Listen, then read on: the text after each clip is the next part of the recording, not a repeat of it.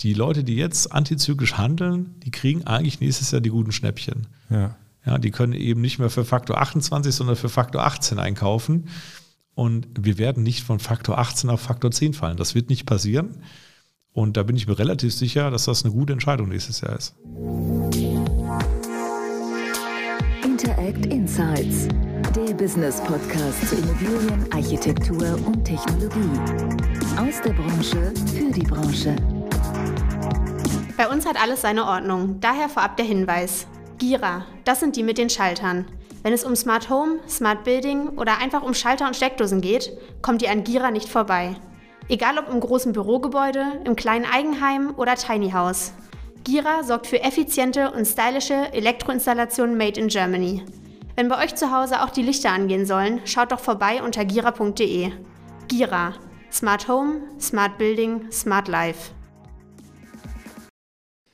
Hallo und herzlich willkommen bei Intakt Insights, dem Podcast für Entscheiderinnen und Macher aus Immobilienwirtschaft, Architektur, Technologie und Design. Mein Name ist Markus Gerhards vom Rotonda Business Club und ich habe einen tollen Gast heute. Das ist Dr. Dominik Benner. Er ist geschäftsführender Gesellschafter der Benner Holding. Der Ursprung des Unternehmens ist eigentlich ein Schuhgeschäft aus dem Jahr 1882. Mittlerweile ist es eine große Holding, die ist vor allen Dingen, äh, seit Dominik am Ruder ist, äh, gewachsen. Es gibt Beteiligungen aus unterschiedlichen Bereichen, viele Online-Plattformen, zum Beispiel schuh24.de, das äh, wird wahrscheinlich dem einen oder anderen was sagen. Es gibt aber auch äh, Immobilien, es geht um Themen wie äh, Energie, natürlich um Handel, gibt es immer noch. Es gibt immer noch Station, stationäre Läden. Ja, also eine riesen Range an Themen, über die wir reden können. Deshalb freue ich mich sehr, dass du da bist. Hallo Dominik. Hallo Markus, danke für die Einladung. Sehr schön. Ja, ähm, ich habe gesagt, wir haben viel Gesprächsstoff und wir haben gerade schon geguckt, ich habe hier zwei Blätter neben mir liegen, die sind pickepacke vollgeschrieben und es gibt ja so zwei Arten, glaube ich, von Podcastern. Ne? Die einen, die sich so richtig ausformuliert den kompletten Fragenkatalog machen.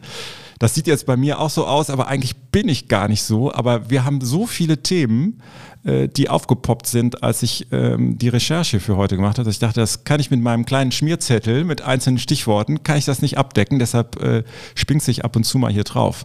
Bevor wir damit anfangen, wir haben immer eine kleine Schnellfragerunde am Anfang und durch die äh, quäle ich dich jetzt auch. Ich habe gerade gesagt schuh24.de. Ähm, deshalb die Frage, wie viele Schuhe hast du? Ich selbst besitze ungefähr 20 Paar Schuhe. Oh, das, das geht ist deutlich weniger, als meine Frau sie hat. ja, okay. Und das geht. Ich hätte, also es hätten ja durchaus mehr sein können. Okay. Weihnachtszeit steht vor der Tür. Hast du schon alle Weihnachtsgeschenke? Ich habe noch gar keins, weil Boah. erstens unseren Kindern schenken wir nichts. Ich habe drei Kinder und äh, die kriegen so viele Geschenke von Oma, Opa und so weiter und von äh, Patentante und sonst wem. Deswegen schenken wir unseren Kindern generell eigentlich nichts. Und das, was ich dann meiner Frau oder anderen Leuten schenke, das kaufe ich in der Regel in der Weihnachtswoche äh, vor Heiligabend. Okay. Und kaufst du das dann online oder äh, gehst du eher Naja, das hängt vom Geschenk ab. Ich schenke ja auch oft immaterielle Dinge, ne, die man jetzt nicht einfach nur kaufen kann, äh, sondern die man vielleicht irgendwie organisieren muss. Und da muss ich mir schon ein bisschen Mühe geben, dass das dann auch rechtzeitig klappt. Ja, also wir haben das äh, im Moment, ich wohne in, einer, in einem Mehrfamilienhaus und ich weiß gar nicht, wie oft da der Paketdienst äh, klingelt. Also wir haben mittlerweile eine eigene ähm, WhatsApp-Gruppe vom Haus, wo ständig nur gepostet, hier, dein Paket liegt bei mir und deins liegt bei mir und das kannst du da abholen.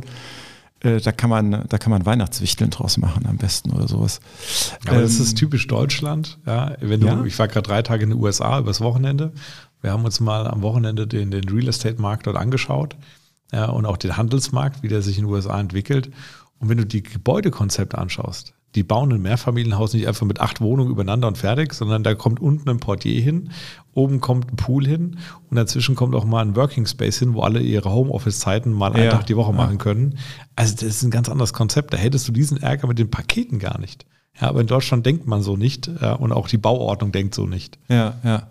Ich finde das, das Thema mit dem, äh, dass man in so einem Mehrfamilienhaus ähm, Arbeits-, also Büros für, für die Nutzer irgendwie drin hat, das finde ich eigentlich super. Das müssten die Wohnungsgenossenschaften oder die Wohnungsunternehmen vielleicht auch mal ein bisschen mehr aufgreifen. Das denke ich ganz oft. Ne? Das kam natürlich über Corona, dass man gedacht hat, naja, anstatt auf dem Sofa äh, wäre es jetzt toll, wenn man, wenn man hier einfach ein Stockwerk tiefer gehen könnte. Ja, mega. Und warum gibt es keinen Partyraum? Ne? Als wir uns das in den Ja. USA angeschaut haben, war eine Etage, 100 Quadratmeter mit einer Bar versehen. Ne, wo du einfach eine coole Party machen konntest. Da ist ein Kamin, eine Bar, Getränke und die kannst du einfach jeden Abend mieten, wenn du willst. Ne? Ja. Und dann kannst du da eine private Party machen, kannst du einmal im Monat deine Freunde einladen. Die brauchst du gar nicht in deine kleine Wohnung reinnehmen, denn die haben im Schnitt viel kleineren Wohnraum dann. Ne, die leben dann auf, ich sag mal, 30 Quadratmeter nur, haben ein, zwei Zimmer als Single oder mhm. als Alleinstehende. Und dann haben sie eben diese ganzen Annehmlichkeiten vom Fitnessstudio, was im Haus ist, Pool, den Partyraum, Concierge-Service, äh, Office Space. Ne, das heißt, man verlagert den Wohnraum immer mehr auf diese Gemeinschaftsflächen, die von allen genutzt werden, die aber dafür cool und hip sind. Und das finde ich mega spannend. Aber ich ja. will gar nicht vom Thema abdriften. Ja, ich, ich habe auch gerade gedacht, äh, aber das Thema äh, Wohnen ne? und wie, wie man in Zukunft Wohnungen eigentlich äh, konzipiert, alleine darüber könnte man eine ganze Podcast-Serie machen. Ja, so viel zum Thema äh, Schnellfragerunde. Ne? Haben, wir gut, äh, haben wir gut geschafft. Äh, eine Frage aber noch, hörst du Podcast? Jetzt bist du zu Gast. Hörst du sonst welche? Ja, ich fahre viel Auto und ich fahre pro Jahr sicherlich 60, über 60.000 Kilometer.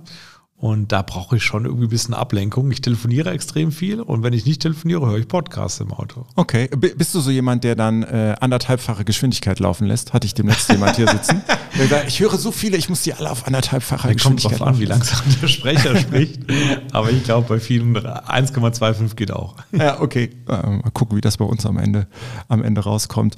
Sehr schön. Äh, lass uns mal loslegen. Also, ich habe gesagt, ähm, das Geschäft fußt auf, auf dem Schuh- und Kolonialwarenladen äh, waren es ja. Also Unternehmerfamilie.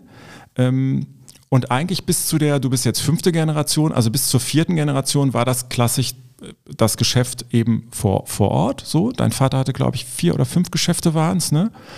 Ähm, dann war das so, dass dein, dein Vater überraschend ja verstorben ist und du im Grunde genommen von einem Tag auf den anderen vor der Entscheidung standest, was mache ich jetzt, weil du eigentlich äh, auf dem Konzernweg warst. Ne? Du warst unter anderem bei Billfinger.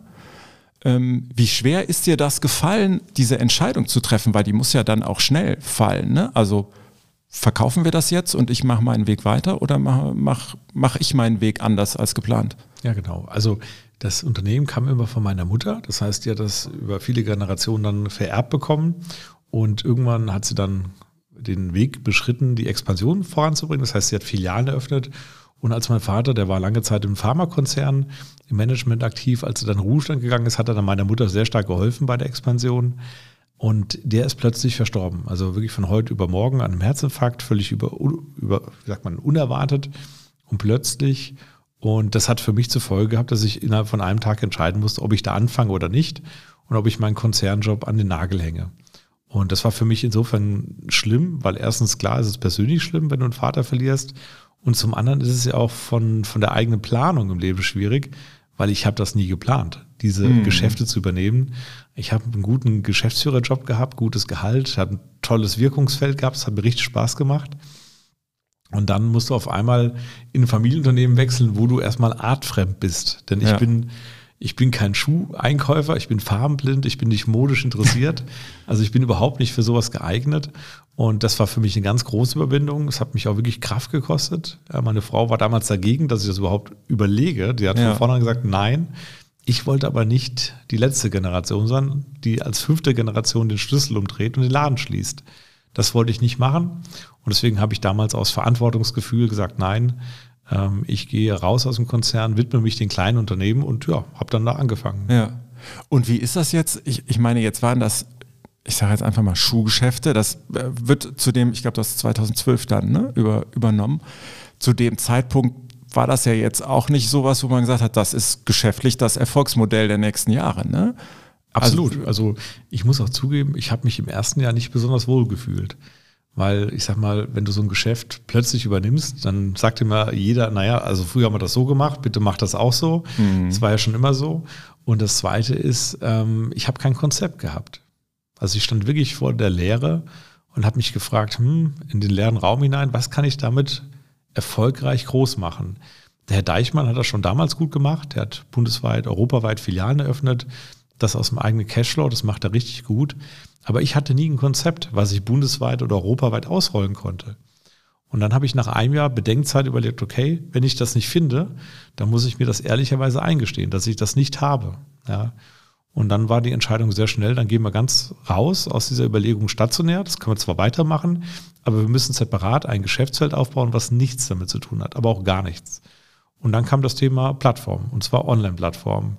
Und so haben wir dann angefangen, für befreundete Schuhhändler damals noch das Thema E-Commerce aufzubauen, weil die das nicht selbst hinkriegen.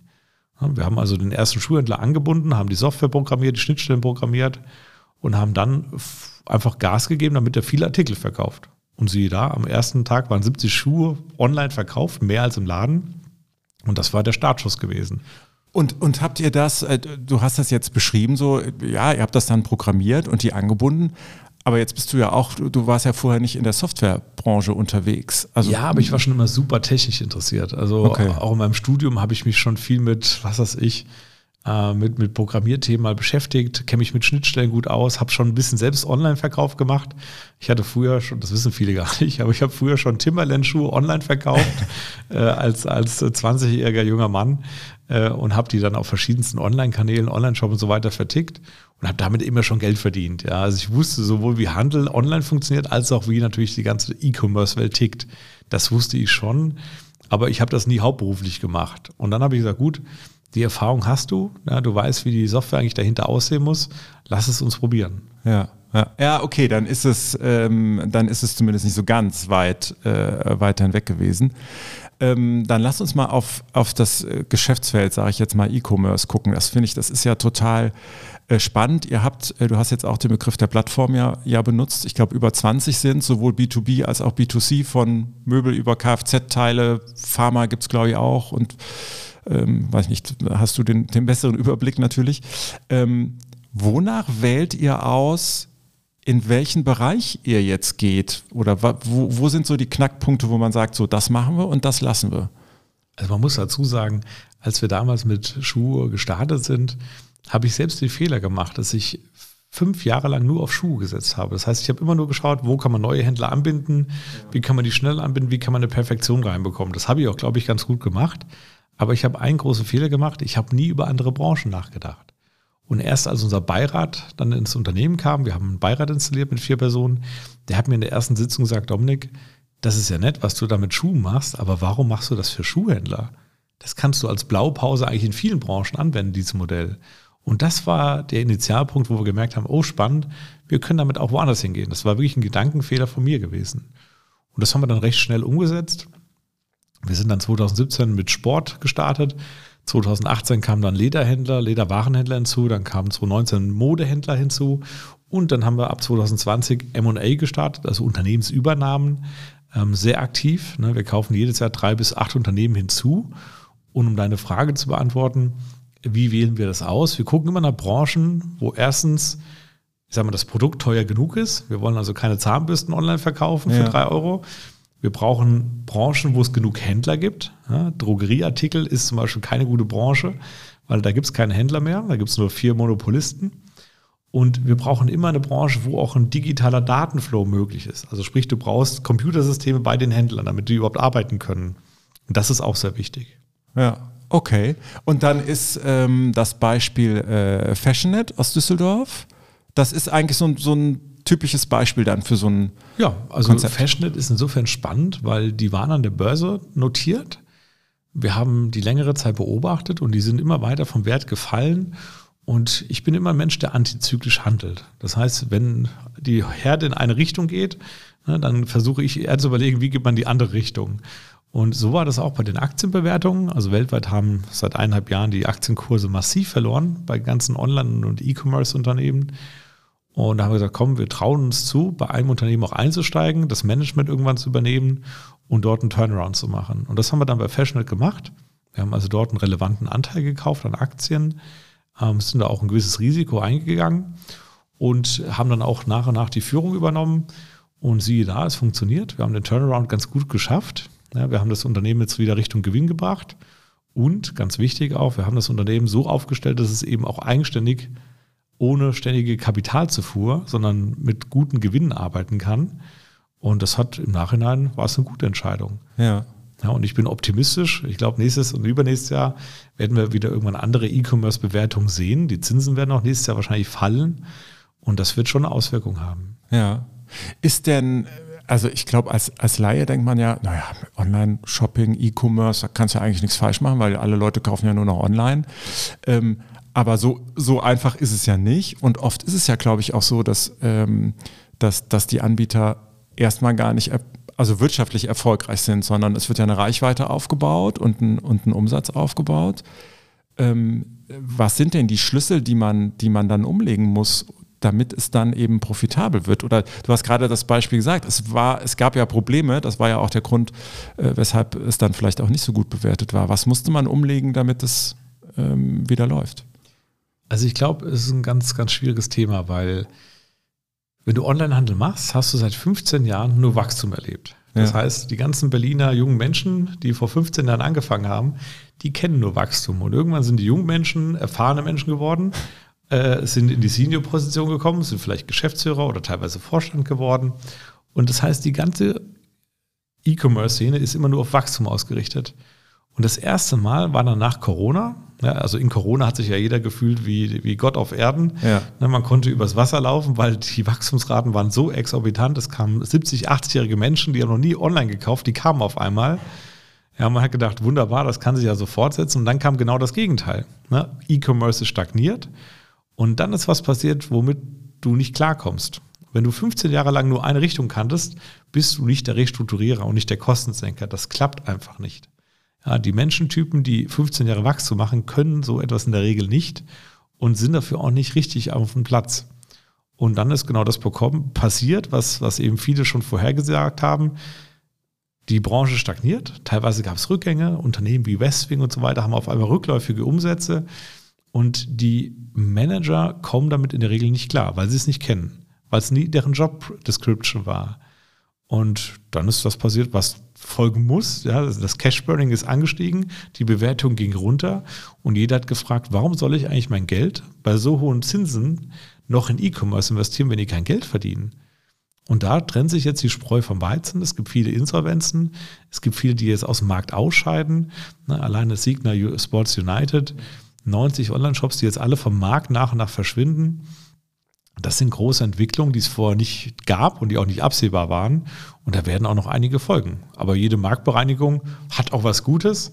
Ne? In jeder Marktbereinigung kann man auch Unternehmen hinzukaufen, kann sich gute Unternehmen oder Teile davon auch sichern. Und deswegen gibt es auch wieder Chancen. Mhm, ja. Ich habe, äh, als du das gerade beschrieben hast und auch bei dem Schlagwort Signa gedacht, eigentlich wäre wäre das ja prädestiniert gewesen für die, für die Kaufhauskonzerne, also jetzt weit vor der Signer-Zeit, ne? für, eine, für einen Kaufhof, für einen Karstadt. Die haben ja quasi dieses, dieses Plattformthema in, in real, in anfassbar abgebildet. Ne? Ich habe Waren von unterschiedlichsten Anbietern wenn die es geschafft hätten, äh, so visionär ihr Geschäftsmodell in den Online-Bereich rüber, ins Digitale rüberzubringen, wäre das eigentlich ja genau das Ding gewesen. Die waren auch gar nicht so schlecht. Ne? Also wenn du die Karstadt ein bisschen näher anschaust, die haben eigentlich ein ganz gutes E-Commerce aufgebaut, auch mit einem guten Team von Leuten und haben da auch relevante Umsätze drüber gefahren. Nur am Ende, ich glaube, wenn so ein Konzern generell in der Schieflage ist, kannst du einen Bereich nicht mehr abschotten. Dann gerät das Ding auch in Strudel. Und so kam es dann auch. Ne? Am Ende ist der E-Commerce nicht mehr ganz so relevant dort. Ähm, niemand weiß, wie es bei Karscha Kaufhof weitergeht. Ja, das Ding ist seit Jahren ja. in der Schwebe. Und dann kannst du auch keine guten Leute mehr irgendwann gewinnen. Ja, und ich glaube, dieser Moment ist jetzt irgendwo da, dass einfach dort niemand mehr eine richtige Zukunft sieht oder nach vorne bringen kann, weil einfach immer so ein Damoklesschwert über dir schwebt. Mhm. Ja, ja, eigentlich überlegt, überlegen viele Leute, glaube ich, dann immer so, sind die jetzt gerade insolvent oder sind sie es jetzt gerade in dem Moment nicht? Ne? Irgendwie so, also man hat den Überblick verloren. Ja, ja, genau, man hat ein bisschen den Überblick verloren, verloren ja. Ähm, aber du hast jetzt gerade auch schon angesprochen, ähm, dass in, in Corona-Zeiten dachte man so, E-Commerce ist ja, da kann man ja vor, vor lauter Selbstbewusstsein gar nicht laufen. Und mittlerweile muss man ja schon sagen, ne, es, gibt, es gibt da auch da eine Bereinigung, es gibt Sparprogramme und, und äh, ja auch den einen oder anderen, der es eben nicht schafft. Ähm, wie krisenfest ist denn dann ähm, E-Commerce? Ist am Ende auch wieder wie in, in, jeder anderen Branche auch, oder? Das naja, also ich habe ja immer die Theorie, es gibt so eine Art äh, Pendelzustand. Ne? Also wir haben das Pendel gesehen, wenn der E-Commerce erst noch ganz wenig da ist, dann wird das Pendel immer weiter in die Richtung E-Commerce getrieben und irgendwann pendelt sich das Ding ein. Ne? Also in jeder Branche ist es anders. Wir haben zum Beispiel einen Buchmarkt erlebt, der Buchmarkt hat sehr früh durch Amazon auch angefangen, digital zu werden. Alle Leute haben nur noch über Amazon bestellt und irgendwann warst du dann bei 60 Prozent zum Beispiel Online-Anteil. Und dann ist was passiert, womit keiner gerechnet hat. Es hat sich eingependelt. Das heißt, irgendwann haben die, die, das Ladensterben haben aufgehört. Irgendwann kamen auf einmal sogar neue Buchhändler wieder hinzu und der Anteil stationär online wird dann irgendwann festzementiert. Der bewegt sich kaum noch. Und dieses Einpendeln, das erleben viele Branchen. Das erleben wir im Elektronikbereich. Dort sind wir schon über 60 Prozent. Der hat sich jetzt aber auch eingependelt. Und das werden wir bald auch im Modebereich sehen. Irgendwann hat sich Mode dann auch zwischen stationär und online eingependelt. Und die Unternehmen, die im Markt sind, müssen sich beidem stellen. Da kommst du gar nicht drum rum. Und blickst du auf die Immobilien, dann hat diese, diese Branchenveränderung hin zu online, aber irgendwann ist eine Pendelbewegung da, hat dann irgendwann auch eine Auswirkung. Ja, also viele Flächen verschwinden auf dem Prozess Richtung Pendel, Einpendeln. Ja, aber wenn sie mal da sind, dann kannst du diese Branche als relativ konstant ansehen. Ja, zwar nicht in kleinen Städten, die irgendwie nicht, nicht von der Innenstadt mehr attraktiv sind, aber in den Mittel- und Großstädten ja, und auch in Teilen noch in Einkaufszentren funktioniert das dann ganz okay in der Branche. Aber in Summe werden weiter Flächen verschwinden. Ja, ja.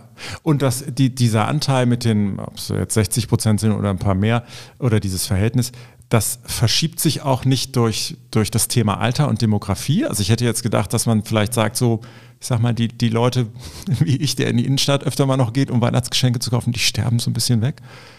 Ja, also das war immer die Theorie muss ich mal sagen, das war immer die Theorie von den E-Commercern. Wenn ich auf einer Messe war, ja. dann haben alle genau das propagiert. Ne? Mit zunehmender jüngerer Kundschaft wird automatisch der E-Commerce größer. Was man heutzutage sagen kann, ja, junge Menschen haben zwar immer ein Smartphone, es gibt nahezu keine jungen Menschen, die das nicht haben. Aber wenn du jetzt mal beobachtest, wie viele Menschen kaufen beim Zara vor Ort ein, ja, das sind das extrem viele junge Menschen. Wenn du beobachtest, wie viele Menschen gehen an den Kontoauszugsdrucker, also das ist ja das äh, analogste, was ich kenne. Ich war noch nie in meinem Leben an einem Kontoauszugsdrucker. Ja, die meisten Menschen, die da hingehen, sind eher jung. Also ich kann mir das bis heute nicht erklären, aber selbst in der jungen Generation gibt es sehr, sehr viele Menschen, die nach wie vor das Online-Banking nicht nutzen, warum auch immer, ja, und konsequent weiter in diese komischen Terminals gehen und da irgendwelche Zahlungen veranlassen oder Kontoauszüge ja. holen, ist mir ein absolutes Rätsel. Und das Gleiche merkst du eben in dieser Pendelbewegung. Es ändert sich jetzt auch innerhalb der Altersschichten der Online-Anteil nicht mehr besonders. Das mhm. heißt, es gibt immer einen Anteil, der Hybrid kauft, es gibt einen Anteil, der pure online ist und es gibt pure Stationary Buyers. Ja? ja. Und diese Aufteilung, die wird es auch weiterhin geben. Es gibt keine Generation, die nur online kauft. Die gibt es nicht.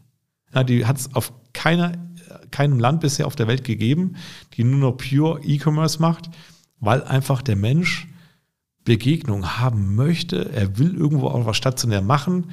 Ja, aber auf vielerorts geht es einfach nicht mehr. Ne? Wenn du auf dem Land lebst, da gibt es keinen Einzelhandel mehr, da musst du also in eine Stadt fahren, um das überhaupt haben zu können. Ja, das sind also die sogenannten Hybrid-Buyer. Ne? Mhm. Aber stimmt, jetzt wo du das ausgeführt hast, ich habe äh, gerade äh, gerade überlegt, mein, mein zehnjähriger Sohn zum Beispiel, der, ich meine, das ist eine Generation, äh, der ist ja mit Online und alles ist überall sofort bestellbar irgendwie groß geworden, ne? Oder was weiß ich, Spotify, ich kann irgendwie alles hören, was ich gerade hören will. Wenn ich dem von CDs und Musikkassetten erzähle, dann fängt er an zu gähnen, ne? So. Und selbst der äh, hat aber immer wieder, dass er sagt, so dieses, nee, er möchte aber jetzt mit mir mal in den Shop um das Klötzchen-Auto irgendwie zu kaufen äh, von Lego-Technik oder was weiß ich was irgendwie Absolut. so. Ne? Und das hat ja einen Grund, warum Drogerie Müller gesagt hat, wir setzen konsequent auf Spielwaren. Ja. Die haben also das gefüllt, was der Karstadt und so weiter nach und nach aufgegeben haben.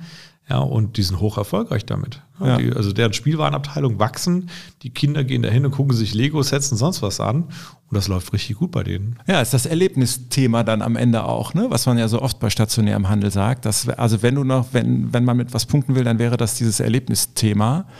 Ähm, ich habe in der, in der Vorbereitung auf das Gespräch hier gelesen, das wusste ich vorher nicht, dass wohl also der, der Online-Handel oder das Online-Shopping bei uns ein bisschen anders funktioniert als zum Beispiel in China, wo dieses Thema ja Unterhaltung irgendwie beim Online-Shoppen viel, viel mehr eine Rolle spielt. Ne? Also wir gehen irgendwie eher hin und sagen so, wir suchen das eine Produkt und jetzt gehe ich auf den Shop oder auf eine Plattform und dann suche ich nur das. So. Und in China wohl eher dieses Unterhaltene, da gibt es oft noch Spiele dabei und so. Fand ich ganz interessant, dass es diesen Unterschied gibt. Es gibt eigentlich zwei krasse Unterschiede dort. Erstens, ja. der Chinese retourniert nicht. Und zweitens, ah. der Chinese steht auf sogenanntes Live-Shopping. Beides Themen, die in Deutschland komplett anders sind. Äh, Deutschland ist ja Retouren-Weltmeister. Nirgendwo auf der Erde wird mehr retourniert als in ja. Deutschland. Das ist historisch bedingt. In China, wenn das nicht passt, dann wird es innerhalb der Familie weiterverkauft oder weiter verschenkt.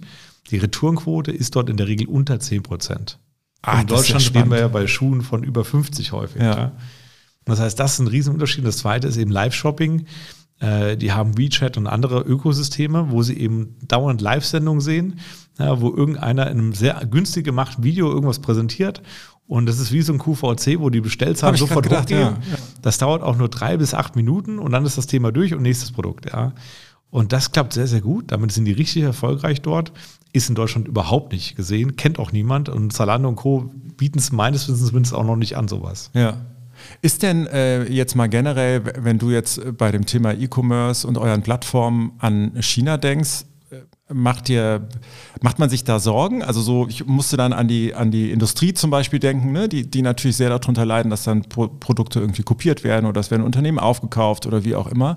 Aber diese Marktmacht, äh, die, die es da gibt und diese Größe von Unternehmen und mit was für einer Power die reinkommen, ist das für euch relevant? Oder sagst du, das ist China und man muss ja mal von der anderen Seite kommen. Äh, was passiert gerade in China? China war, war jetzt 30 Jahre lang Wachstumsmarkt. Ne? Die Mauer ist irgendwann mal gefallen. Äh, die, die, also die kommunistischen Systeme. China hat so eine Hybridform daraus gebaut. Und seit 30 Jahren haben die ein unglaubliches Wachstum. Und jetzt passiert Folgendes, die Bevölkerung wächst nicht mehr, im Gegenteil, die schrumpft auf einmal. Und die große Frage ist, schrumpft China, bevor es reich wurde? Und genau das passiert gerade. China hat es nicht geschafft, ausreichend Wohlstand aufzubauen. Natürlich gibt es viel Oberschicht, aber der Durchschnittschinese hat den Wohlstand nicht aufgebaut. Und jetzt kommt genau der Decline. Ja, das heißt, wir schrumpfen auf einmal von der Bevölkerung. Die Wirtschaft wird nicht mehr so relevant wachsen wie früher. Die wird auch mal Schrumpfungsphasen in Zukunft erleben. Und die wird in ein riesiges Personalkräftethema reinrutschen. Und das hat große Auswirkungen. Was bedeutet das für das Unternehmen in China? Die müssen expandieren. Früher war das dem chinesischen Unternehmen völlig egal. Das ist einfach im Inland automatisch gewachsen. Nur wenn die Bevölkerung schrumpft und die Nachfrage irgendwann schrumpft, müssen die ins Ausland gehen. Und das liebst du in jeder Branche. Das heißt, nehmen wir Beispiel Automobil. Ja, vor fünf Jahren hat niemand in China sich für den deutschen Markt interessiert, weil die gesagt haben, der Markt ist gesettelt, die haben ihre Verbrenner und fertig. Ja, mittlerweile siehst du einen chinesischen Player nach dem anderen, den BYD und wie die alle heißen, die massiv hier reindrängen, die gute Leasingangebote machen und die nach und nach Marktanteile bekommen. Und das machen die nicht, weil sie Deutschland toll finden, sondern weil sie dringend woanders den Absatz brauchen. Und das ist, siehst du in ganz vielen Branchen. Das wird auch im Modebereich passieren. Ne, Shein ist eine Plattform, ja. ne, die nach Deutschland drängt. Ja, ist auch ein großer Player. Ist für uns jetzt nicht relevant, aber für günstige Unternehmen ist es eine Konkurrenz auf jeden Fall. Ja, das ist spannend, das so, so zu sehen, was für, was für große Zusammenhänge da dann auch dahinter, dahinter stecken. Ähm, lasst uns mal aufs Immobiliengeschäft gucken. Ihr habt, ähm, ja, ich weiß nicht, ob ihr das so nennt, aber man würde sagen, klassisch so ein Family Office. Ne? Da, ihr investiert in, in Wohngebäude, da kann auch so eine Gewerbemischung dabei ähm, sein. Ähm, wie groß ist das Portfolio und wo seid ihr überall? Also wir sind jetzt keine öffentliche Company, sondern das ist eine private Beteiligung von, von meiner Familie. Ähm, und wir geben da jetzt keine Zahlen offizielle Kund. Aber wir haben da schon mehrere tausend Einheiten in diesem Bestand. Äh, ich bin da nicht operativ drin, sondern bin Eigentümer. Und äh, diesen operativen Bestand von, von den Wohneinheiten, die tun wir bundesweit verwalten. Das heißt, wir haben noch mehrere Standorte, wo wir entsprechend die Hausverwaltung und die ganzen Leistungen erbringen. Ja, ja. Und ist das im Moment so, ähm, ich, hatte, ich hatte gelesen, es gibt so ein schönes Ankaufsprofil sozusagen, ne, wo ab welcher Summe und, und so. Und wie gesagt, Objekte, Wohnobjekte gerne mit einer gewerblichen ähm, oder können auch eine gewerbliche Komponente haben und es kann auch ein Entwicklungspotenzial sein. Würdest du jetzt, du hast ja Ahnung vom Immobiliengeschäft, einfach von der Pike auf, ist das im Moment schon so eine Zeit, wo man sagt, ja, jetzt tun sich da viele Chancen auf oder äh, sagt man eher noch so, nö, warten wir noch ein bisschen, weil Preise sind vielleicht noch nicht da, wo man sie gerne hätte. Mhm. Also ich habe es ja vorhin schon mal gesagt, ich bin Antizykliker. Das heißt, ah, wenn, wenn Menschen in eine Richtung marschieren, gucke ich mir die andere Seite lieber an, ja, die andere Richtung. Und das haben wir bei Immobilien auch ähnlich gemacht. Also als der Hype vor eineinhalb Jahren war, haben wir nichts mehr gekauft. Ne, wir haben uns aus allem zurückgehalten, weil einfach die Preise nicht mehr in der Relation gepasst haben. Wenn du auf einmal als Konkurrenten eine Versorgungskasse hast oder ein zahnärztliches Versorgungswerk, der kauft auch für 2,2 Prozent Rendite ein. Und das kann keinen Sinn ergeben, aber die machen es trotzdem. Und da haben wir gesagt, das ist für uns nicht interessant. Deswegen haben wir uns relativ früh aus dem Markt verabschiedet vor dem Höhepunkt und fangen jetzt an, fangen jetzt wieder an, den Ankauf hochzufahren, weil genau das passiert, was du gerade beschreibst, Markus. Erstens, nächstes Jahr sehen wir fallende Zinsen, das ist unsere feste Prognose. Und zweitens, wir sehen genug notleidende, schnelle Verkäufe, wo Leute mit Cash einen Vorteil haben, ja, wo man einfach schnell handeln kann und wo die Konkurrenz nicht mehr da ist. Ja, die ganzen Versorgungswerke, die haben genug Immobilienquote, die müssen sie eher reduzieren. Die Instis, die halten sich alle noch zurück, die warten am liebsten noch zwei Jahre, bis sie die Sicherheit haben, jetzt ist wieder okay. Und die, die, die Leute, die jetzt antizyklisch handeln, die kriegen eigentlich nächstes Jahr die guten Schnäppchen. Ja, die können eben nicht mehr für Faktor 28, sondern für Faktor 18 einkaufen. Und wir werden nicht von Faktor 18 auf Faktor 10 fallen. Das wird nicht passieren. Und da bin ich mir relativ sicher, dass das eine gute Entscheidung nächstes Jahr ist. Ja, es gibt ja auch, glaube ich, schon viele der, der großen internationalen Investoren und Private Equity Investoren, die, die schon mit den vollen Taschen äh, an der Grenze stehen, hätte ich beinahe ja. gesagt, äh, die darauf warten. Ne? Das ja. ist in der Tat so. Also ich tue mich ja viel mit Immobilienkollegen austauschen, die haben alle ihre Taschen voll, die warten jetzt schon auf die ersten Themen. In jeder Immobilienkrise fallen ja immer erst die Projektierer um. Ja, das ist immer so. Also es ist auch damals in den 90er Jahren so passiert. Erst fallen die Projektierer um und dann kommen die Bestandsplayer irgendwann in eine Gefahr rein. Hier war ja der Zinsanstieg sehr stark und die Finanzierungen wurden einfach geblockt. Ja, deswegen sind die Projektierer sehr schnell umgefallen diesmal. Und ob die Bestandsplayer so in die Bredouille kommen, glaube ich gar nicht unbedingt in Deutschland, weil die sind ja langfristig finanziert. Also wenn du in andere Länder gehst wie Spanien, ist diese Langfristfinanzierung nicht so gegeben, aber in Deutschland zum Glück ist er langfristig. Deswegen wird es da gar nicht so viele notleidende Themen geben. Aber sonst Bauträger, Projektierer und diese ganzen Glücksritter, die sonst so unterwegs waren, die einfach immer einen schnellen Markt machen wollten, die Trader, die können jetzt eben aktuell nicht traden. Und da fallen gewisse Geschäftsmodelle jetzt eben mal weg. Die wird es in ein paar Jahren wieder geben, aber die, bis dahin wird es eben viele nicht mehr da geben. Ja, ja, ist dann am Ende auch wieder zyklisch, ne? kommt dann irgendwann vielleicht zurück. Äh, welche, ähm, welche Auswirkungen erwartest du denn äh, durch das Thema äh, nachhaltige Maßnahmen, die man in dem Bestand tätigen muss? Ne? Also gefühlt die Anforderungen werden ja immer höher und das hat ja auch einen guten Grund. So, und dann, wenn man dann wieder auf die Eigentümer guckt, ähm, gibt es da auch die Gefahr, dass man sagt, hm, die haben eigentlich die, die, gute, die guten Jahre versäumt, um eben Geld in ihre Bestände zu stecken und jetzt müssen sie es und jetzt ist aber, jetzt ist aber Geld teuer und jetzt ist das gar nicht mehr so einfach, das zu machen. Und dann kommen eben doch der ein oder andere Eigentümer in, in Probleme.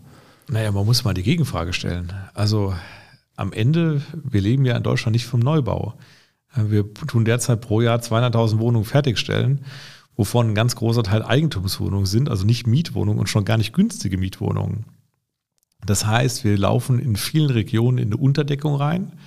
Das heißt, in, in beliebten Gegenden haben wir zu wenig Wohnraum und in ländlichen Gegenden haben wir eigentlich zu viel Wohnraum.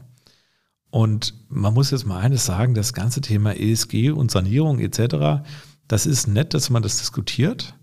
Aber das Nachhaltigste ist es eigentlich, dass man Gebäude lange nutzt, weil sie haben ja gebundenes CO2. Das wird immer vergessen. Ja, wenn ich das höre, wenn der Habeck über ein Heizungsgesetz redet, wie viel man mit irgendeiner Heizung einsparen kann, ist das nett. Aber in Summe ist es immer besser, wenn man Bestandsgebäude möglichst lange nutzt und erst am Ende der Lebensdauer was Sinnvolles dann wieder revitalisiert und gut macht. Ja, und nicht einfach wahllos irgendwelche Heizungen oder Dämmung jetzt einfach draufklatscht. Ja. Mhm. Und das ist, glaube ich, schon ein wichtiger Punkt, den auch die Immobilienbranche ähnlich sieht. Wir sanieren derzeit ein bis zwei Prozent der Gebäude pro Jahr. Und wenn irgendein Minister glaubt, er könnte das mal auf zehn Prozent erhöhen oder 20 Prozent, der hat keine Ahnung von der Realität. Der hat keine Ahnung, wie dieses Land und dieser, dieser Mittelstand und das Handwerk funktioniert. Das ist einfach nicht umsetzbar. Geschweige denn die Finanzierung. Ja. Und die funktioniert nicht. Wenn man sich die Förderprogramme anschaut, äh, der Bundesregierung denkt man sich, die denken alle, dass man Einfamilienhäuser hat. Das ist zwar nett, ja, ich behaupte auch jeder der Minister hat ein Einfamilienhaus, wo man seine Familie lebt. Das hat aber nichts mit dem deutschen Mietmarkt zu tun.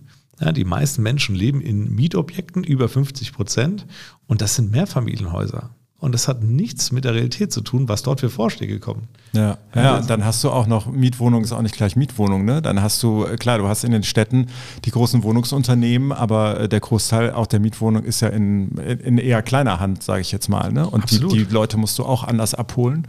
Absolut. Ähm, ja. Und deswegen, wenn ich ehrlich sein darf, äh, ich höre schon gar nicht mehr hin, was die Regierung hier vorschlägt, ja, weil das wird eh von der nächsten Bundesregierung wieder einkassiert werden. Und spätestens in ein paar Jahren merken sie, dass dieses Sanierungsthema so gar nicht umsetzbar sein wird. Mhm. Ne, Mehrfamilienhaus, 20 Wohnungen, wenn die Gasetagenheizung haben, das wird nicht jeder rausrupfen und auf einmal sagen, juhu, wir tun jetzt mal eine Million investieren, damit wir eine zentrale Wärmepumpe einbauen. Das wird nicht passieren und deswegen bin ich da relativ entspannt. Klar, man muss natürlich überlegen, wo kann man PV-Anlagen drauf machen, weil das auch sinnvoll sein kann. Man muss natürlich überlegen, wo kann man gute Fenster und Dämmtechniken machen. Im Neubau ist es selbstverständlich. Aber dass man glaubt, der, Bestand würde jetzt innerhalb von zehn Jahren saniert werden und wir rutschen alle zwei Gebäudeklassen nach oben, das ist das pure Unsinn. Ja, ja. Ja, und das PV-Thema auf dem Dach, dann, da ergeben sich vielleicht wieder neue Geschäftsmodelle. Ne? Das ist ja auch, äh, auch was, was noch so im, im Wabern ist sozusagen, ne, was da eigentlich passiert. Und ähm, klar, da, da prasselt halt unheimlich viel ein. Ne? Dann hat man, äh, hat man die, die Ansage vom, äh, vom Bundeskanzler, dass man doch wieder neue äh, ich sage jetzt mal, Trabantenstädte irgendwo bauen soll, um, um äh, Quoten zu erfüllen und so. Also ein riesen, ein riesen Durcheinander irgendwie, ne? So gesehen. Es ist ja nicht nur ein Durcheinander, sondern die Leute haben aufgehört, überhaupt Es ist Verunsicherung auch. Genau, ne? es ist eine aktive Verunsicherung. Und eines wird immer unterschätzt, die Immobilienbranche ist die behäbigste Branche, die ich persönlich kenne. Also ich kenne Handel, ich kenne E-Commerce, ich kenne ein paar andere Branchen, bis zur Hotellerie kenne ich mich halbwegs aus.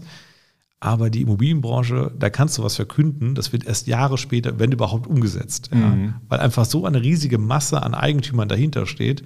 Und bis die sich in Bewegung setzen und was machen, das ist ja nicht wie eine Abwrackprämie fürs Auto. Na, die meisten Menschen, deren Auto ist drei, vier, fünf Jahre alt, wenn dann sich ein Politiker hinstellt und sagt, so, jetzt kriegt jeder 10.000 Euro, dann machst du es eben. Ja, Ja. Wenn das Auto schon ein paar Jahre alt ist, gibst du die alte Kiste ab und holst dir eine neue. Das sind kurze Entscheidungen, da muss man nicht ewig nachdenken. Aber wir reden hier von Immobilien. Das wird im Leben ein bis zweimal gekauft. Da interessiert es die Menschen in der Regel nicht, wenn ein Politiker sagt, so, jetzt wird die nächsten zwei Jahre das gemacht und nach zwei Jahren ist er eh wieder weg. Ja, ja. Ist denn eigentlich oder gibt es Dinge, die sich Immobilienbranche, Immobilienwelt abgucken kann von zum Beispiel E-Commerce, von, weiß ich nicht, anderen Bereichen, in denen du so unterwegs bist, wo du denkst, so Mensch, da könntet ihr aber mal drauf gucken. Ja, mega. Also die Immobilienbranche ist ja nicht nur sehr langsam und behäbig, sondern sie ist auch absolut undigital. Also ich glaube, das einzige Digitale, was sich so langsam durchgesetzt hat, sind äh, Klingeln mit Videoübertragung. Äh, um moderne Wohnungen haben so ein paar Bussysteme ja, an, an den Schaltern. Aber sonst hat die Immobilie erstmal gar nichts Digitales. Ne? Wir leben eigentlich wie vor 100 Jahren. Ne? Wir haben Backsteine, ja, manchmal ist es auch Holz mittlerweile. Ähm, wir haben oben ein Dach auf dem Kopf, das ist aus Ziegel. Ja? Und wir haben unten in der Regel Parkett oder Linoleum oder was auch immer. Da hat sich eigentlich nicht viel geändert. Ja? Das heißt, die Objekte werden eigentlich so gebaut wie vor 100 Jahren. Und äh, naja, mein Haus, wo ich persönlich lebe, ist auch über 100 Jahre alt und das sieht eigentlich schöner aus als die heutigen Häuser, aber das ist subjektiv. man hat nur eines früher gemacht, man hat wertiger gebaut. Das muss man wirklich sagen, man hat sich viel mehr Mühe mit dem Bau gegeben. Man hat eine ganz andere Qualität verbaut und die Häuser aus der Jahrhundertwende, die stehen heute alle noch. Die Häuser, die in den 70ern hochgeklannt worden sind, ne, auch was der Bundeskanzler jetzt wieder fordert, man sollte doch am liebsten in Billigbauweise in Vorortstädte irgendwas hinklatschen. Mhm das war noch nie nachhaltig. Das war immer am Ende eine Immobilie, wo du sagst, mh, die wird nicht 50 Jahre stehen. Die musst du irgendwann wieder abreißen, weil die Bausubstanz nicht hinreichend gut ist. Ja, ja. Und das ist ja wahrscheinlich bei nicht nur bei Gebäuden aus den 70ern so, sondern auch welche, die jetzt vielleicht, weiß ich nicht, Jahrtausendwende gebaut sind. Ne? Das ist auch nicht die Wahnsinnsqualität dann. Absolut. Ne? Es gibt Fertighausanbieter, die sind dafür berühmt und berüchtigt, dass sie einfach sehr günstig, schnell in der Holsteiner Bauweise was hingestellt haben und das kannst du nach 20 Jahren wieder abräumen. Mhm. Das ist natürlich nicht überall so, das will ich nicht verallgemeinern. Aber am Ende, und das machen wir auch beim nächsten Immobilienkongress, beim nächsten P5-Kongress, stellen wir uns die Frage, was sind wahre Werte? Also beispielsweise Haus. Welches Haus hat eigentlich mehr Wert? Ja, das top isolierte äh, Mehrfamilienhaus, Plattenbau mit, mit in der Vorstadt oder das Jahrhundertwendehaus, ja, was in der Premiumlage ist und niemals saniert werden kann, weil es ein Denkmalschutz ist. Mhm. Und diese Fragen finde ich super spannend zu diskutieren, weil ich habe da eine sehr klare Meinung, was ist nachhaltiger, auch an Wert. Aber das ist durchaus diskursiv, das Thema. Ne? Da kann jeder eine andere Sichtweise haben. Ja, mir fällt auch gerade ein dabei dieses Thema, wie ähm, was die Gebäudetechnik angeht. Also wir hatten vor, vor kurzem, das ist, ich glaube, zwei Wochen her, war der, äh, war der Heizungsmonteur bei uns. Also wie gesagt, ist Mietwohnung 2015 gebaut. Ja, genau. Ähm, und er hat sich furchtbar aufgeregt, weil er gesagt hat, diese ganzen neuen Gebäude, mit, da ist so viel Technik drin und nichts funktioniert. Und dann dachte ich so, ja, vielleicht also offensichtlich macht er die Erfahrung öfter, sonst hätte er sich nicht so aufgeregt. Äh, Und das ist auch wieder die Frage, ne? Also muss das alles komplett hochgezüchtet sein oder ist vielleicht manchmal sogar äh, das bisschen weniger und das bisschen ähm, weniger Technik ähm, dann das Bessere am Ende? Ne? Ja, und vor allem schau dir doch mal an. Also wir haben zum Beispiel hier eine sehr, sehr exklusive Mietfläche in Düsseldorf auf der Köhe. Da wurden damals vor, ich glaube, 15 Jahren oder 10 Jahren, wurden da ganz, ganz tolle Displays eingebaut, ne? so Fernseher-Touchscreen-Displays, okay. damit du alles darüber steuern kannst. In diesem gesamten Gebäude geht kein einziges dieser Displays mehr. Und das Schlimme ist, es gibt auch keinen Lieferanten mehr, der die liefern könnte. Sehr schön, ja. Das heißt, überall sind diese blöden Displays verbaut. Nach 15 Jahren geben die alle, ach, nach 10 Jahren schon, geben die alle den Geist auf. Niemand kann sie mehr bedienen und da müssen auf einmal neue Geräte dann irgendwie davor geklebt werden äh, und, und, neu programmiert werden. Also das ist alles nicht nachhaltig. Ja, das ja. ist alles Humbug. Da hätte man ganz simple Schalter installiert, wo du nach oben, nach unten drückst, würde das Ding heute noch funktionieren. Ja. Und deswegen, das meine ich immer mit der Frage, was ist wirklich nachhaltig? Man kann ganz viele Gadgets bauen, die halten ein paar Jahre, aber am Ende, eine Immobilie muss eigentlich für 100 Jahre gebaut sein, ja, wenn man die mhm. wirklich langfristig betrachtet. Und wir vererben unsere Immobilien. Also wir als Familie haben jetzt schon den Großteil an unsere Kinder übertragen. Wir haben 80 Prozent der Immobilien, der Anteile. Und wenn du so denkst, kaufst du lieber langfristige Immobilien und nicht irgendeinen Short-Term-Quatsch, der jetzt mal zehn Jahre cool ist. Ja. Ähm, du hast gerade den Kongress angesprochen, den äh, P5 den ihr dieses Jahr zum ersten Mal gemacht habt in, äh, in Frankfurt. Ich weiß, dass ihr, äh, das soll ja eine Fortführung geben, es soll dieses Jahr wieder, wieder eingeben. Kannst du vielleicht gleich mal so, so ein bisschen noch einen Blick vorauswerfen. Aber wenn man dieses Jahr auf Immobilienveranstaltungen gewesen ist, dann war ja die Stimmungslage, also mit zunehmender Jahresdauer ging die, finde ich, runter so. Und ähm, auf der großen äh, Messe im Oktober in, in München war ja auch dieses schöne Motto mit dem ne, Überleben bis 25, also Survive till 25. Wenn du mal ein bisschen orakeln würdest, ähm, was passiert so 2024? Wo läuft Immobilienwirtschaft dann hin?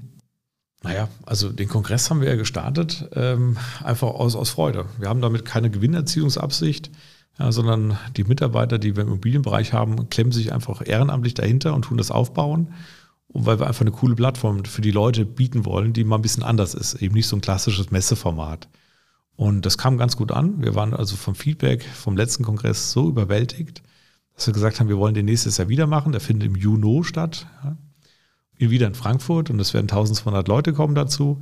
Und wir haben letztes Jahr schon gesagt, das Motto ist Beyond Crisis. Ne? Also wie kann man eigentlich aus der Krise, ja, die ja aktuell läuft, einfach so hervorgehen, dass du, klar, manche tragen einen Schaden davon, aber dass du weder untergehst, noch dass du danach im Nachteil bist, sondern gestärkt daraus hervorgehst. Und das war ein gutes Motto. Und das nächste Motto ist eben wahre Werte. Und wenn du dir überlegst, was ist auf Dauer wertvoll, dann überstehen Gebäude, Krisen auch, wenn du sie gut auswählst und wenn du die richtigen Assetklassen kaufst. das Thema Bürogebäude, Beispiel in Frankfurt, du fragst mich ja, wo sind Krisen? also wer heutzutage gebrauchte Bürogebäude in Frankfurt hat, der hat einfach ein Problem. Weil Bürogebäudebedarf nimmt ab in Amerika ist es fast eine Dead Asset Klasse geworden. Ne, alle Bürobestandshalter haben riesige Abschreibungen vor sich. In Deutschland kommt das nach und nach. Ja, und in Städten wie Frankfurt, wo ständig neu gebaut wird, hast du gar keine Chance mehr. Da redest du noch über Umwidmungen. Und das ist ein ganz, ganz wichtiges Thema. Wie geht es für die Immobranche weiter? Wir werden uns von einzelnen Assetklassen in der Form so verabschieden müssen. Das Einkaufscenter ist nicht werthaltig. Das ist per se gar nicht werthaltig, weil das ist ein Zyklus. Ne, wir haben gesehen, online verdrängt immer mehr stationäre Flächen. Das ist in einzelnen Branchen jetzt ausgependelt, aber in vielen noch nicht. Das heißt, da wird es weiter Ladensterben auch geben. Ja, kleinere Städte haben gar keine Chance oftmals, ja, weil sie zu klein und unattraktiv sind. Und das ganze Thema ähm, Bürogebäude ist extrem schwer und da stehen die schwierigen Zeiten und Abschreibungen noch bevor. Insofern bin ich für einzelne Essensklassen extrem negativ eingestellt. Da wird es Cashflow-Ausfälle geben und da wird es noch viele Bankthemen geben, wo die bereinigen müssen. Und deswegen, die Krise ist noch nicht vorbei. Die Krise wird auch nächstes Jahr weitergehen und wird auch in 2025 noch einige Opfer fordern. Aber die, die jetzt antizyklisch handeln und zugreifen und da Lücken sehen, ja, wo man sagt, da ist es attraktiv zu handeln, die haben auch eine gute Chance und die werden viel größer hervorgehen, als wie sie in die Krise reingegangen sind. Ja, müssen halt das beim richtigen zugreifen dann am Ende, ne? So. Und das ist, äh, denke ich, gerade dieses Thema ähm, sich an, anzupassen und sein Produkt anzupassen am Ende. Ne? Transformation sagen wir dann immer auch im Immobilienbereich ja jetzt irgendwie ganz oft. Also Shopping Center ist ja ein schönes Beispiel dafür. Ne? Wenn man jetzt oft sagt, na, da müssen andere Nutzungen vielleicht auch rein, ne? dann funktioniert das da vielleicht sogar im Zweifel noch besser als in einem alten Bürokasten. So, der ist vielleicht sogar noch schwieriger irgendwie zu, zu transformieren. Ne? Ähm, also da muss sich einfach äh, unheimlich viel dann, dann verändern und auf, auf neue Nutzungen und auf neue Konzepte zu gucken. Und ähm, das war jetzt eine sehr lange und komplizierte Überleitung. Neue Konzepte, ähm, Hotel. Ähm, ihr habt in Hotel Startup, nenne ich das jetzt einfach mal, äh, investiert, die was total Spannendes machen, weil die Seekontainer nehmen und daraus Hotels machen. Sag doch dazu mal was. Das ist in der Tat ein ganz skurriles Unternehmen, äh, wo wir dort als Gesellschafter eingestiegen sind. Wir sind da nicht in der Führung drin, sondern nur als Gesellschafter, Mehrheitseigentümer. Die heißen Tin-In, also T-I-N-I-N-N, ist eine kleine Hotelgruppe, die was ganz Cooles macht. Die kaufen gebrauchte Seefrachtcontainer, die 20 Jahre lang auf dem Meer waren, bringen die in ihre eigene Produktionsstraße, tun damit mit einer guten Automatisierungs- und Robotertechnik diese Container komplett auf ein Isolationsniveau von einem Neubau und machen auch seriell den Innenausbau. Das heißt, die haben eine komplette serielle Vorfertigung, wie sie den Seefrachtcontainer zu einem kompletten Hotelzimmer umbauen innerhalb dieser Produktionsstätte und danach wird er innerhalb von zwei Wochen fertig aufgestellt. Das ist dann praktisch so ein Raummodul, ne? Dann habe ich einen genau, Raum. Das ist ein Raummodul, ja. was dann nur noch mit Heizungsrohren und Fallrohren versehen wird. Ne? Und am Ende hast du dann innerhalb von drei Monaten ein neues Hotel stehen. Und ich habe damals erstmal gezweifelt, dass das so gut funktioniert. Ne, wenn du Container hörst, denkst du erstmal an Asyl und sonst was. Aber dann, als ich das gesehen habe, ist es wirklich ein Hightech-Gebäude. Ja, und ja, das Baumaterial ist außen Stahl, es könnte aber auch Holz und Beton sein, das ist eigentlich egal. Aber was das Beeindruckende ist, die tun erstens in drei Monaten ein Hotel fertigstellen, und zwar, dass es steht und betriebsfertig ist. Zweitens, sie sind profitabel. Das ist also kein Cash-Burning-Modell. Ich mag kein Cash-Burning. Und das dritte ist eben, sie haben was wirklich Nachhaltiges. Das ist das einzige nachhaltige Hotel, was ich überhaupt kenne, ja, was eben nicht sagt, naja, wir haben zwar eine PV-Anlage und jetzt sind wir nachhaltig, das ist aber Greenwashing, sondern die wirklich ein Zero-Emission-Haus haben, einen Passivhaus-Standard haben äh, und die Materialien gebraucht sind, bis zum Teppich. Also der, der, der Teppich zum Beispiel kommt aus Fischernetzen, die im Meer gefunden werden die dann zu einem äh, Teppich verarbeitet werden. Ah, das ist ja super. Also es ist nicht nur der Container, der dann ein zweites Leben hat, sondern es ist Hardcore. Ja. Die Matratze auch, besteht aus Materialien, die auch alle recycelt sind. Also es ist wirklich ein komplett durchdachtes äh, ISG-Konzept, was ich so noch nie in meinem Leben gesehen habe. Und mhm. mal ganz simpel gesagt, wenn der Standort nicht mehr gut ist, kannst du das Ding abbauen und kannst am neuen Standort wieder aufbauen. Ja. Und diese Vorteile fanden wir als Investor, als, als Gesellschafter total spannend und haben gesagt, hier wollen wir langfristig einsteigen und ja, nächstes Jahr kommen die nächsten zehn Hotels an den Start. Ja. Ja, das ist echt, äh, das ist echt spannend, was da auch gerade passiert in diesem Bereich der industriellen Fertigung. Ne? Das ist ja ähm, beim, beim Modulbau dann das große Plus. Ne? Da zu sagen, ich kann wetterunabhängig, kann ich das machen. Ich habe viel weniger äh, Belastung auf den Baustellen auch, sondern ich komme dann hin zu dem Zeitpunkt X, stelle das hin und dann steht das auch wirklich schnell. Auch ein, ein wichtiges Zukunftsthema für die Branche auf jeden Fall. Absolut, ich finde es spannend. Man muss dazu sagen, der Hotelmarkt ist teilweise schon ganz gut gewachsen und gelaufen. Also ich glaube, viele Großstädte brauchen schlichtweg keinerlei Hotel mehr in diesem Land. Mhm. Also wir haben gute Ketten, der Motel One macht einen super Job, B&B und Premier Inn und wie die alle heißen, ja, die sind alle sehr, sehr gut positioniert. Die meisten Städte vertragen nicht mehr einen großen Zuwachs an Hotels. Das Thema ist durch. Und deswegen hat auch Tin Inn gesagt, wir gehen gar nicht in Großstädte rein. Das können wir zwar auch, aber wir wollen nur in Kleinstädte reingehen. Denn da lohnt sich der große Hotelplayer nicht, das viel zu viele Hotelangebot. Aber wenn du in die Kleinstädte gehst mit 20 oder mit 40 Zimmern, dann macht es Sinn.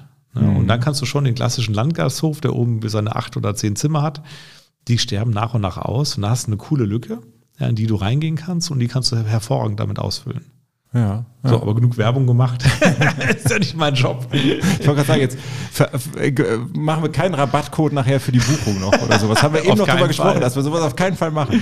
Sagt doch mal noch schnell mit euren Beteiligungen, die ihr macht. Gibt es irgendwelche, was ist das nächste, was ihr macht? Nächste Plattform, nächste äh, irgendwas? Also wir sind ja börsennotiert. Wir haben gerade ein Unternehmen im Bereich Forst- und Gartentechnik gekauft, äh, was nur Online-Verkauf realisiert. Das ist ein sehr spezieller Markt. Da kannst du also von der Kettensäge bis zum Aufsitzrasenmäher und kannst alles kaufen. Vor allem als B2B-Kunde. Bauhöfe kaufen da viel ein. Aber wir gucken uns jeden Tag Unternehmen an. Ja, wir gucken uns jeden Tag Plattformen an, die verkauft werden. Gerade sehr, sehr viel auf dem Markt. Und es gibt kaum Käufer, muss man auch sagen. Und deswegen sehen wir eigentlich immer ganz gute Chancen, weiter hinzuzukaufen. Und ja, der Antizykliker ist jetzt gefragt. Äh, genau, ja, perfektes Schlusswort. Dann bin ich gespannt, was das nächste antizyklische Investment ist. Wir, äh, wir werden es mitbekommen, bin ich mir sicher. Dominik, vielen Dank für die Zeit und für die vielen ähm, Eindrücke und für die vielen Gedanken und schön, dass du da warst. Danke, Markus, für das gute Interview. Ja, das soll es gewesen sein für heute. Vielen Dank fürs Zuhören bei Ihnen da draußen. Und für alle, die noch mehr zu unserer Interact-Community für Entscheiderinnen und Macher aus Architektur und Immobilienwirtschaft erfahren möchten, die surfen jetzt am besten gleich auf www.interact.network. Da können Sie sich zum Beispiel alle Podcast-Folgen nochmal anhören. Ähm, Sie können sich über unsere Veranstaltungen informieren und natürlich auch über den Rotonda Business Club. Vielen Dank fürs Zuhören, bleiben Sie gesund und hören Sie nächsten Freitag wieder rein. Ihr Markus Gerhards. Interact Insights, der Business Podcast zu Immobilien, Architektur und Technologie. Aus der Branche für die Branche.